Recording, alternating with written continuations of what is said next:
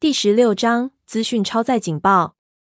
那个你讨厌到死的金发吸血鬼，我完全理解他的想法。有那么片刻，我以为他是在讲笑话，而且是品味很差的那种。然后我明白他是说真的。突然窜过我全身的怒火几乎难以控制。我们分开来各自巡逻，还真是好事。如果他是在我咬得到的距离内。我很早出发，离太阳升起还有很长一段时间。我只靠着沙发一侧睡了有点不舒服的短短一觉。当贝拉的脸通红时，爱德华把我摇醒，取代我的位置，让他凉快下来。我伸个懒腰，觉得自己睡够了，该去找点事做做。谢谢你，爱德华看见我的计划，静静地说：“如果路上没有障碍，他们会今天出发。我会让你知道。”恢复到动物的我感觉真好，坐太久令我感觉僵硬。我伸展我的步伐，扭动颈项。早啊，雅各。莉亚跟我打招呼。好极了，你已经起来了。赛斯睡多久了？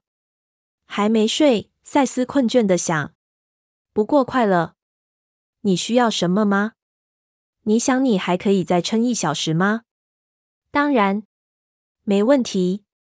赛斯立刻站起来，抖动全身的毛。让我们跑深入一点，我告诉莉亚。赛斯，你跑边界圈。好的。赛斯开始轻松的小跑步。又是另一件吸血鬼的差事。莉亚发牢骚。你对此有问题吗？当然没有。我只是热爱悉心照料那些亲爱的血质。很好。让我们看看我们能跑多快。好，这点我肯定有兴趣。莉亚在边界圈的最西边，她宁可沿着边界绕圆快跑，也不肯抄近路经过库伦的家来跟我会面。我笔直地向东冲去，知道虽然我比他先朝东出发，但只要稍稍不留心，他很快就会追上我。鼻子朝的，莉亚。这不是竞赛，这是执行侦察任务。我可以同时做到两者并痛宰你，这点我相信他。我知道。他大笑。我们走一条蜿蜒穿过东边群山的路，那是条熟悉的路。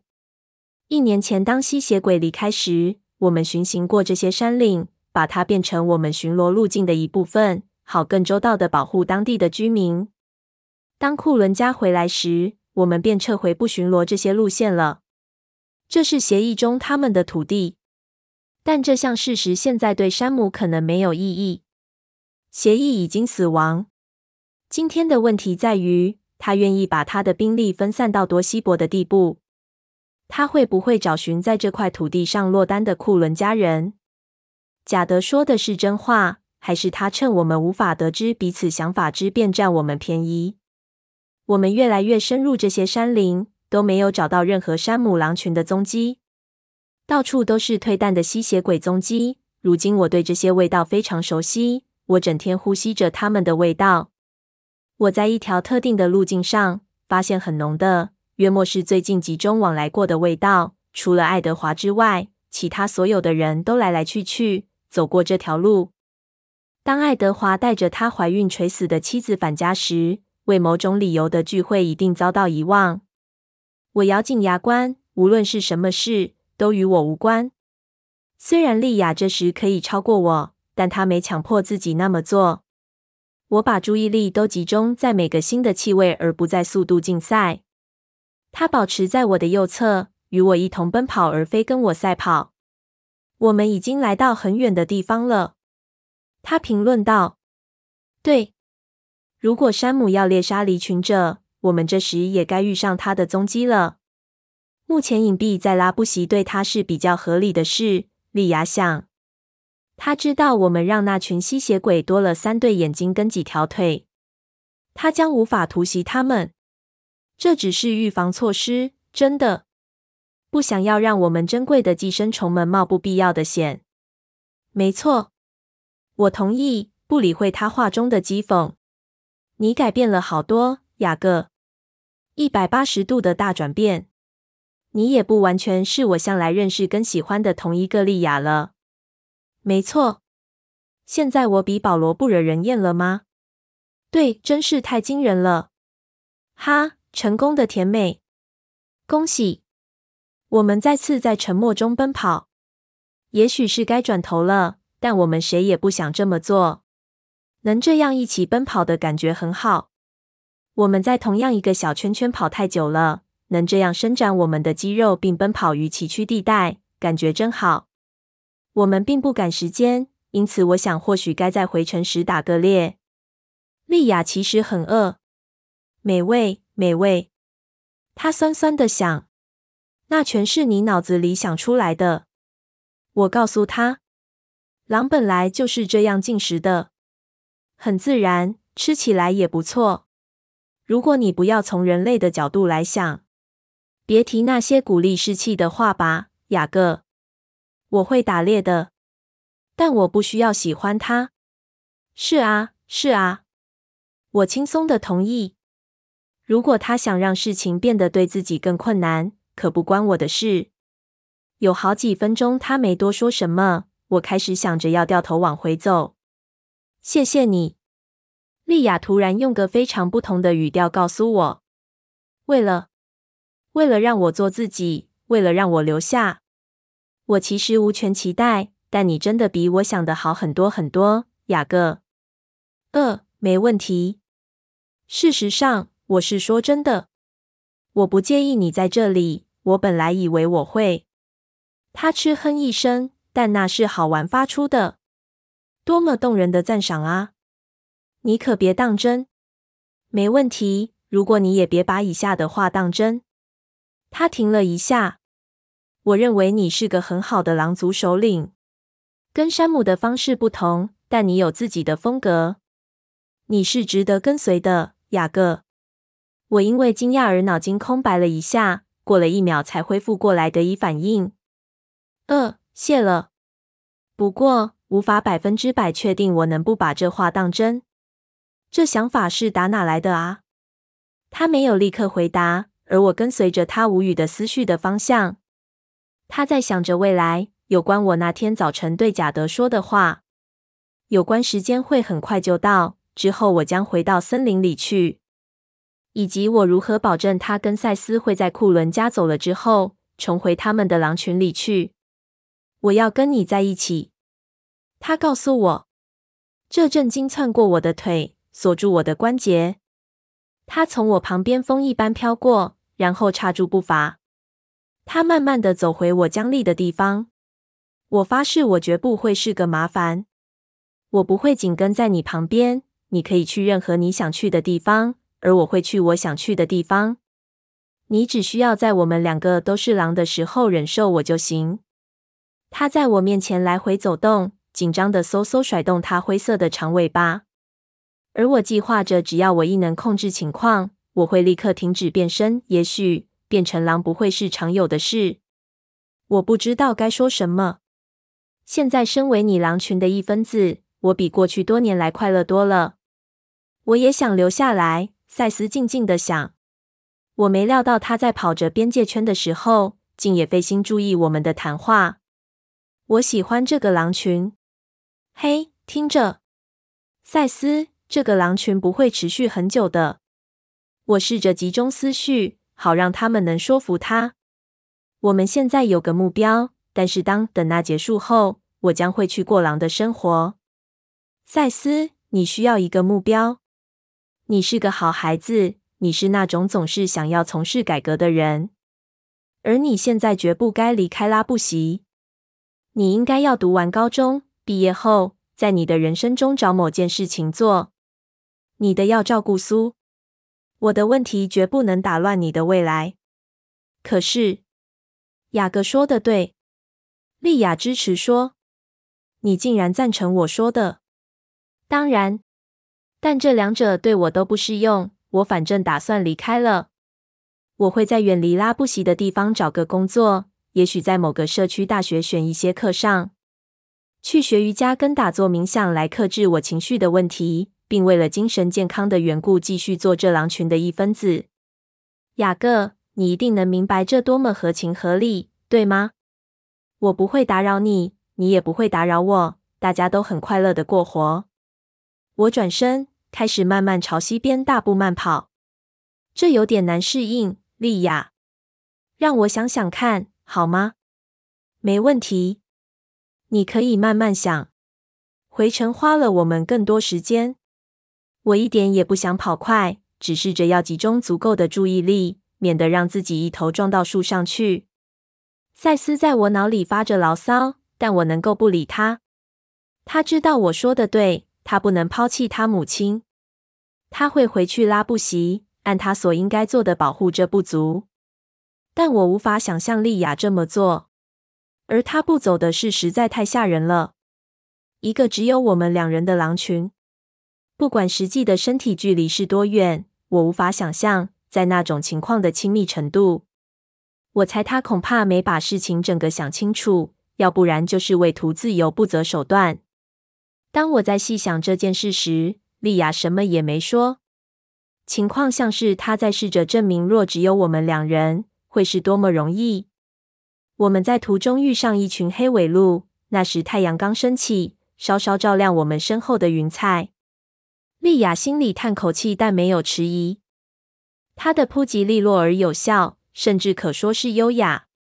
她扑倒了最大的一只公鹿，那头震惊的动物甚至还没完全明白过来，危险已经临到。我不想被胜过，立刻猛扑向第二大的鹿，迅速张嘴咬断它的颈项，所以它不会感受不必要的痛苦。我可以感觉到莉亚的嫌恶与她的饥饿交战着。我想让这事对他容易一点，于是让狼的意识充满我的脑袋。我曾经以狼的身份生活够久，所以我知道如何完全做一头动物，以动物的方式思考以及看事情。我让务实的直觉接管一切，也让他感觉到这一点。他迟疑了一下下，然后他似乎试验性的将他的思绪向外伸出，试着要明白我的方式。这感觉非常奇怪。我们的思绪比过往前所未有的连得更近，因为我们都试着要一同思考。很奇怪，但这对他有帮助。他的牙齿切进他猎物的毛皮里，咬下厚厚一大片淋漓的血肉。他放任自己狼的一面去直觉本能的反应，而不是像他人类思绪所想要的萎缩退开。这是件麻木、不必去思考的事。我让他平静的享用一餐。对我而言，做同样的事很容易。我很高兴自己没忘记这点。这将很快又会是我的生活了。莉亚会是那生活的一部分吗？一个礼拜前，我会认为这想法远非恐怖二字所能形容，我一定无法忍受的。但现在我比较认识他了，并且从那持续不断的痛苦中解脱出来。他不再是同样的那匹狼，不再是同样的那个女孩。我们一起大嚼，直到我们都吃饱了。谢了。稍后，他告诉我，边把他的口鼻跟爪子抵在湿湿的青草上清理。我懒得清，天空已经开始下起毛毛细雨，而我们在回程的路上还要游过河。到时候我会够干净的。感谢你的方法，那实在不坏。不客气。当我们抵达边界圈时，赛斯的意识慢吞吞的拖拉着我，告诉他去好好睡一觉。莉亚跟我会接手巡逻。不到几秒，赛斯的意识就落入神志不清了。你会直接回吸血鬼那里去吗？莉亚问。大概。待在那里对你很难，但要离开也很难。我知道那种感觉。你知道，莉亚，也许你该想一下关于未来的事。有关你真的想要做什么？我的脑袋绝不会是这地球上最快乐的地方，而你将必须一直跟着我受苦。他想着要怎么回答我。哇，这听起来真是糟糕。但是坦白说，应付你的痛苦比面对我自己的要容易多了。好吧，雅各，我知道对你来说结果将会很糟。我了解那点。也许比你所想的还了解。我不喜欢他，但他是你的山姆。弱水三千，唯独他是你要的那一瓢，却偏又是你无法拥有的那一瓢。我无法回答。我知道这对你糟透了。至少山姆很快乐，至少他活着且活得很好。我爱他够深到我要他过得好，我要他拥有一切对他而言是最好的。他叹口气。我只是不想逗留在那里看着那一切。我们需要谈这件事吗？我认为我们需要，因为我要你知道，我不会把事情弄得让你更难过。该死，说不定我还能帮你忙。我不是个生来就没心肝的泼妇，你知道吗？我曾经是个很友善的人。我不记得那么久以前的事。我们俩一起大笑。对这事我真觉得很遗憾，雅各。我很遗憾你深受痛苦。我很遗憾情况没变得较好，而是更坏。谢了，莉亚。他想着更坏的一些事，那些我脑海中黑色的图画。而我试图不理他，却没成功。他能够从某些距离之外，从某些观点来看他们，而我承认这确实有帮助。我可以想象，在几年之后，或许我也能用那样的方式看待这件事。他看到每天跟吸血鬼一起打混会产生多少恼火的事的滑稽面。他喜欢我对罗斯利的恶作剧。他在心里暗笑，并且想了几个有关金发妞的笑话。让我以后说不定可以派上用场。但接着他的思绪便认真起来，他以一种令我困惑的方式一直想着罗斯利的脸。你知道疯狂的是什么吗？他问。嗯，现在几乎所有的事都很疯狂。但你是指什么？那个你讨厌到死的金发吸血鬼，我完全理解他的想法。有那么片刻，我以为他是在讲笑话。而且是品味很差的那种。然后我明白他是说真的。突然窜过我全身的怒火几乎难以控制。我们分开来各自巡逻，还真是好事。如果他是在我咬得到的距离内，等等，让我解释。我一点也不想听。走人了。等一下，等一下。他在我试着冷静自己好变身回去时哀求着：“拜托。”小个，莉亚，这真的不是一个说服我，让我想在将来花更多时间跟你在一起的好方法。老天，真是反应过度。你甚至不知道我是在说什么，所以你到底是在说什么？突然间，他又变成之前那个令人头痛的莉亚。我是在说传宗接代的死路，雅各。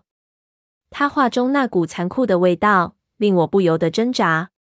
我并不期待要让自己的怒火爆发出来。我不懂。如果你不像其余所有的人那样，你会懂的。如果我的女性特质，他用一种讽刺、苛刻的语调想这个词，没有让你像其他愚蠢的男性一样吓得跑去躲起来，你就真的能够注意到他所有的意思。哦，没错，我们没有人喜欢去想有关他的这方面。谁会愿意去想呢？我当然记得莉亚加入狼群的头一个月时，她的恐慌。我也记得自己跟所有人一样，退缩躲避去想这件事，因为她不能够怀孕，除非有什么怪异的宗教仪式可以使人转化什么的，否则没有可能。自山姆之后，他就没跟任何人交往了。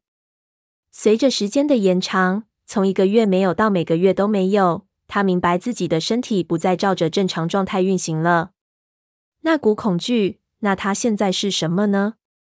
他的身体是因为他变成狼人，导致也起了变化，还是因为他的身体有毛病，所以他才会变成狼人？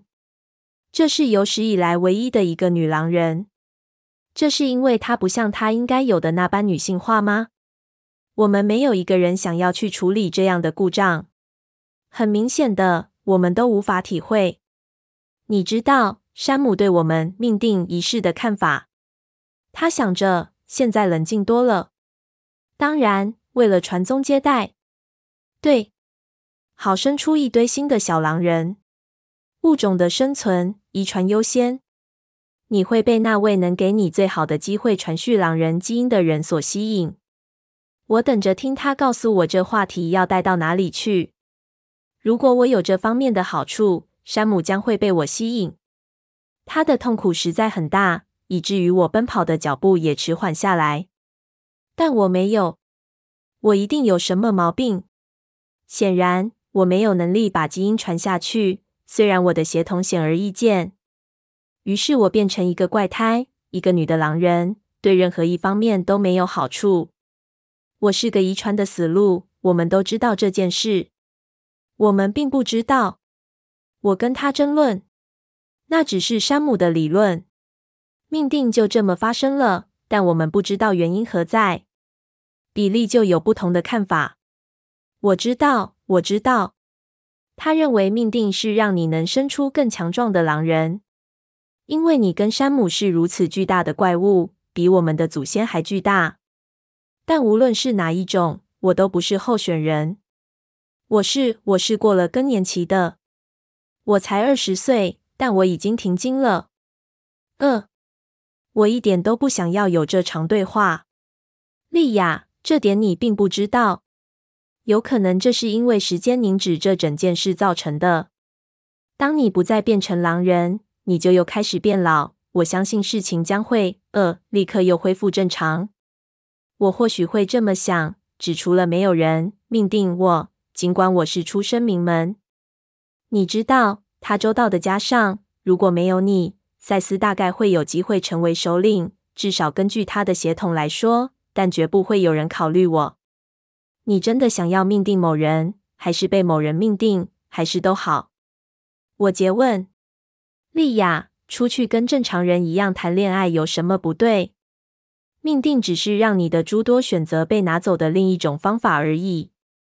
山姆、贾德、保罗、奎尔，他们似乎都不在意，他们的脑子都不正常。你不想要命定吗？妈的，当然不。那是因为你已经爱上他了。那会过去的，你知道。若你命定了的话，你将不会再因他而受伤害了。你会想要忘记你对山姆的感觉吗？他慎重地想了片刻。我想我愿意。我叹气。他还处在一个比我更健康的状态。回到我原先要谈的，雅各。我了解为什么你那个金发吸血鬼会这么冷酷。用比喻的方式来说，他现在是集中精力，他的眼睛盯上了大奖，对吗？因为你永远都会想要得到那个你最最无法得到的东西。你会像罗斯利一样。你会谋杀某个人，因为那是他正在做的事，确保没有人干预，妨碍贝拉的死亡。你会为了要一个孩子而这么做吗？你打从几时开始想做妈了，雅各？我只是想要那个我没有的选择。如果我都没有毛病的话，我大概从来不会想到这件事。你会为此杀人吗？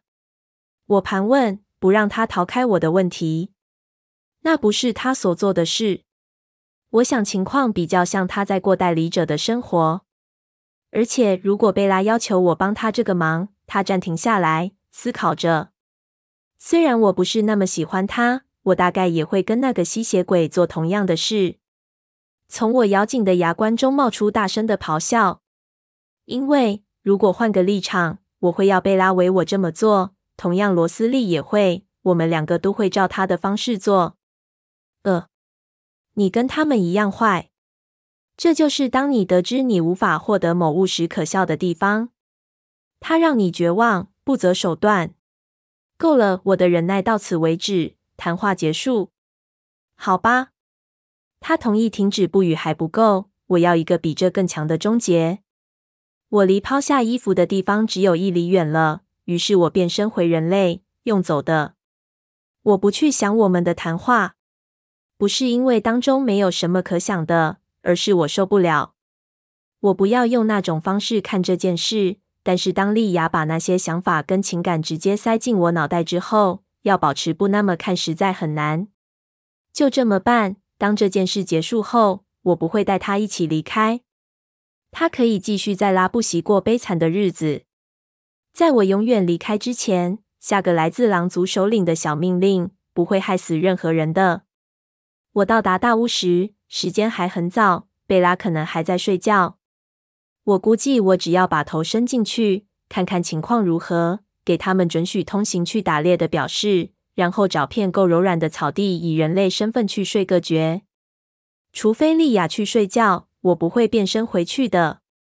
但是屋子里有许多低而含糊的说话声，所以也许贝拉没在睡觉。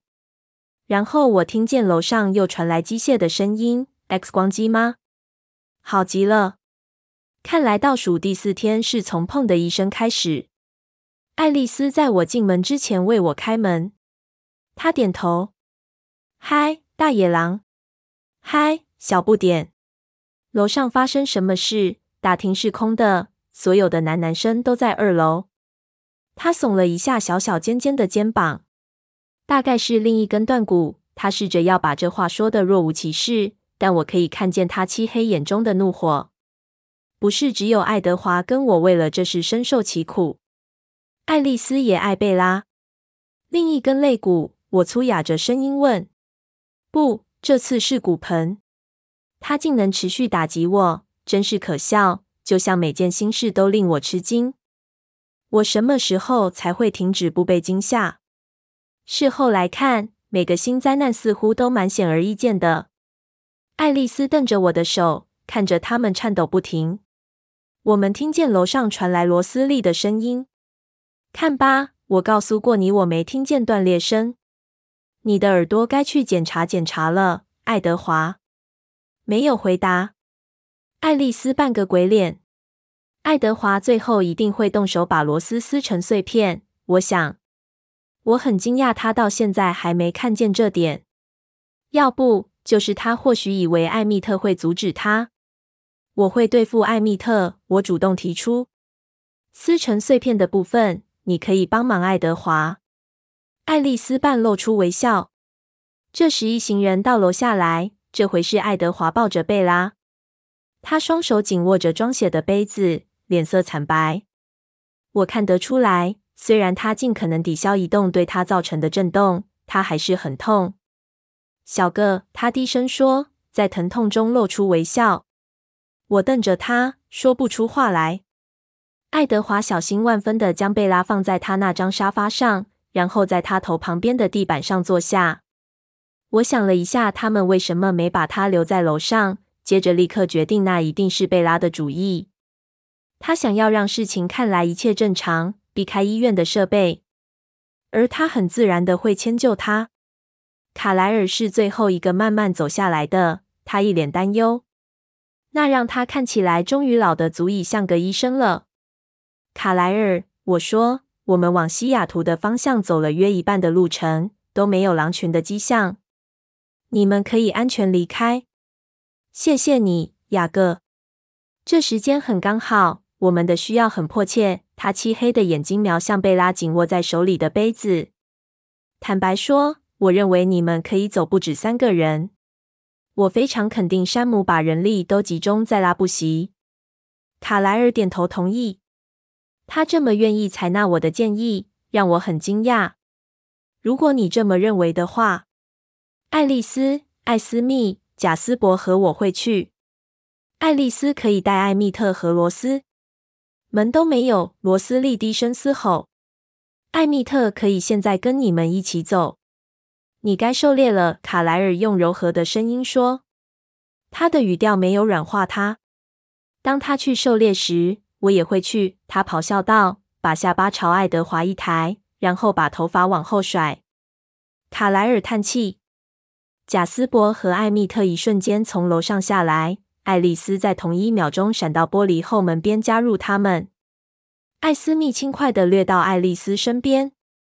卡莱尔把手搭上我的手臂，那冰冷的触感很不舒服，但我没有闪开。我静止不动，半是惊讶，但是因为我不想伤害他的感觉。谢谢你，他再次说，然后他跟其余四人一起冲出门。我的目光跟随他们，见他们横过草地。在我吸第二口气之前就消失了。他们的需要一定比我想象的更迫切。屋内安静了约一分钟，我可以感觉到某人正在瞪我，我也知道那是谁。我本来打算要离开去找个地方睡一觉，但是搞砸罗斯利的早晨这点子太棒了，放过可惜。于是我闲逛到罗斯利旁边的扶手椅，一屁股坐下，摊开四肢躺着，因此我的头是偏向贝拉，我的左脚则靠近罗斯利的脸。呃，谁把这只狗赶出去？他皱着鼻子喃喃抱怨。神经病！你听过这个笑话吗？金发妞的脑细胞是怎么死的？他什么也没说。嗯，我问你懂不懂笑话啊？他定定看着电视不理我。他听过了吗？爱德华绷紧的脸上毫无幽默，他没把双眼转离贝拉，但他说没有。太棒了！所以你一定会喜欢这个笑话。吸血鬼金发妞的脑细胞是单独死亡。注十一：罗斯利仍然没有看我。你这令人作呕的野兽！我猎杀的记录远胜你百倍。你最好记住这点。选美冠军。有一天你一定会厌烦了，只是威胁我。我真的很期盼那天早点来临。够了，雅各，贝拉说。我低下头，见他正怒视着我。看来昨天的好情绪已经消失不见了。好吧，我不想令他厌烦。你要我走吗？我自动提出。在我能希望或害怕他终于厌倦我之前，他眨了眨眼，皱着的眉头松开了。他似乎对我会想出这样的结论给整个吓呆了。不，当然不是。我叹气。我听见爱德华也非常小声的叹了口气。我知道他希望他能结束对我的依恋。他从来不会要求他做任何可能会让他不快乐的事，这点实在太糟糕了。你看起来很累，贝拉评论说。累毙了，我承认。我乐于把你击毙。罗斯利轻声嘀咕，声音低到贝拉无法听见。我更深的倒入椅中，坐得更舒服一点。晃荡的赤脚更靠近罗斯利，他僵住。几分钟后，贝拉请罗斯利再帮他加满杯中液体。我感觉到罗斯利像一阵风吹往楼上去帮他装更多的血。真的很安静。我盘算，也许可以睡个回笼觉。突然，爱德华说。你说了什么吗？口气很困惑。奇怪了，因为没有人说任何话，而且爱德华的听力跟我一样好，他应该知道没人讲话。他瞪着贝拉，他回瞪他，两人看起来都很困惑。我，他过了两秒后问：“我什么也没说啊。”他挪动跪起身来，往前俯视他，脸上的神情突然间有一种完全不同的紧张。他漆黑的眼睛凝视着他的脸。你现在在想什么？他茫然的瞪着他。什么也没想。怎么了？那一分钟前你在想什么？他问。只是艾斯密岛，还有羽毛。在我听来全是无意义的话，但接着他脸红了。于是我估计最好还是别知道的好。说点别的什么？他低语。比如什么呢？爱德华，怎么回事？他的神情又变了。他做了件事，令我的下巴“啵”的一声整个掉下来。我听见背后传来倒吸口气的声音，于是我知道罗斯利回来了，并且跟我一样大吃一惊。爱德华非常轻的把他的双手贴在他巨大圆滚的肚子上。这胎，他验了验，他这宝宝喜欢你说话的声音。一阵全然的死寂。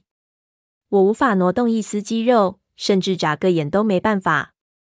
然后，我的老天爷！你能听见他的想法？贝拉大喊。下一秒，他痛得萎缩。爱德华的手挪到他隆起肚子的最高点，温柔地抚摸着，一定是他踢他的地方。嘘，他喃喃说：“你吓到他，他了。”他双眼圆睁，充满惊奇。他拍拍肚子的一侧，说。宝宝，对不起。爱德华的头朝那隆起偏过去，很努力的倾听着。他现在在想什么？他急切地盘问。他，他或他，很。他停下来，抬起头望进他眼底。他的眼中也充满同样的敬畏之情，唯一不同的是他的比较小心与勉强。他很快乐。爱德华用一种难以相信的声音说。他屏住呼吸。要不看见他眼中流露出来的狂热是不可能的。充满了爱慕与热切投入之情。大而饱满的泪珠从他双眼中满溢出来，静静的滑下他的脸，横过他微笑的双唇。而他瞪着他，他脸上的神情不是恐惧或愤怒或极度痛苦或其他任何自从他们返家之后他所具有的神情。他与他一同感到惊奇。你当然很高兴，漂亮的宝宝，你当然是啊。他轻声说着，抚着他的肚子，同时泪水不断滑下他的脸颊。你怎么能不快乐？完全安全、温暖又被爱。我好爱你，小 EJ。你当然快乐啊。你叫他什么？爱德华好奇地问。他脸又红了。我可说是帮他命名了。我想你大概不要，嗯，你知道的。EJ，你父亲也叫爱德华啊？对，他是。什么？他停下来，然后说：“嗯哼。”什么？他也喜欢我的声音。他当然喜欢。现在他的声调几乎是得意洋洋的。你有全世界最美丽的声音，谁会不爱啊？这时罗斯利问：“你有备用计划吗？”他趴在沙发背上，带着同样的惊奇，脸上有着跟贝拉一样得意洋洋的神情。万一他是个他怎么办？贝拉用手背抹了抹泪湿的双眼。我想了几个排列组合，玩着瑞尼和艾斯密的名字。我想的是鲁尼斯梅，鲁尼斯梅，瑞尼斯密，太怪了。不会，我喜欢。罗斯利向他保证。他们的头颈靠在一起，金黄与红褐，真美，别具特色，独一无二，所以很合适。我还是认为他是个爱德华。爱德华瞪着前方，视而不见，专心聆听的脸上神情一片空白。怎么样？贝拉问他，一脸神情焕发。他现在在想什么？一开始他并未回答，然后我们其余三人再次吓一跳，三声完全不同并分开的抽泣声。他温柔的把耳朵贴在他肚子上。他爱你，爱德华低声说，听起来像神志不清。他完完全全的敬爱你。那一刻，我知道自己是孤独的，全然孤独。当我明白我有多么指望那可恶的吸血鬼时，我真想狠狠踢自己几脚。真蠢，仿佛你真的可以信赖一条血痣。到最后，他当然会背叛你。我一直指望他是站在我这边的。我一直指望他受的苦比我受的更多。最重要的是，我一直指望他会比我更加痛恨那个谋杀贝拉的恶心东西。我一直相信他会是这样。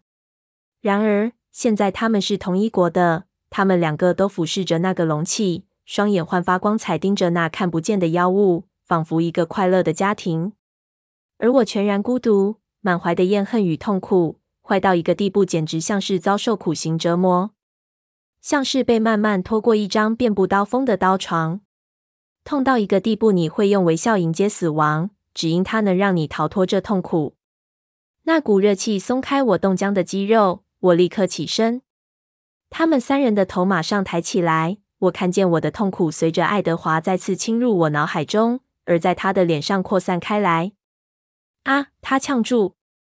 我不知道自己在做什么。我站在那里，浑身颤抖，已经预备好冲出去，逃向我所能想到的第一个地方。动作快到像一条攻击的蛇一般，爱德华飞奔到角落一张小桌前，从抽屉里抓了什么出来。他把东西抛向我，我反射性的抓住他。去吧，雅各，离开这里。他的语调并不严厉。他把这话抛向我，仿佛那是救生圈似的。他在帮我找寻我渴望至极的逃脱。在我手里的东西是一副车钥匙。注十一。一指单细胞生物。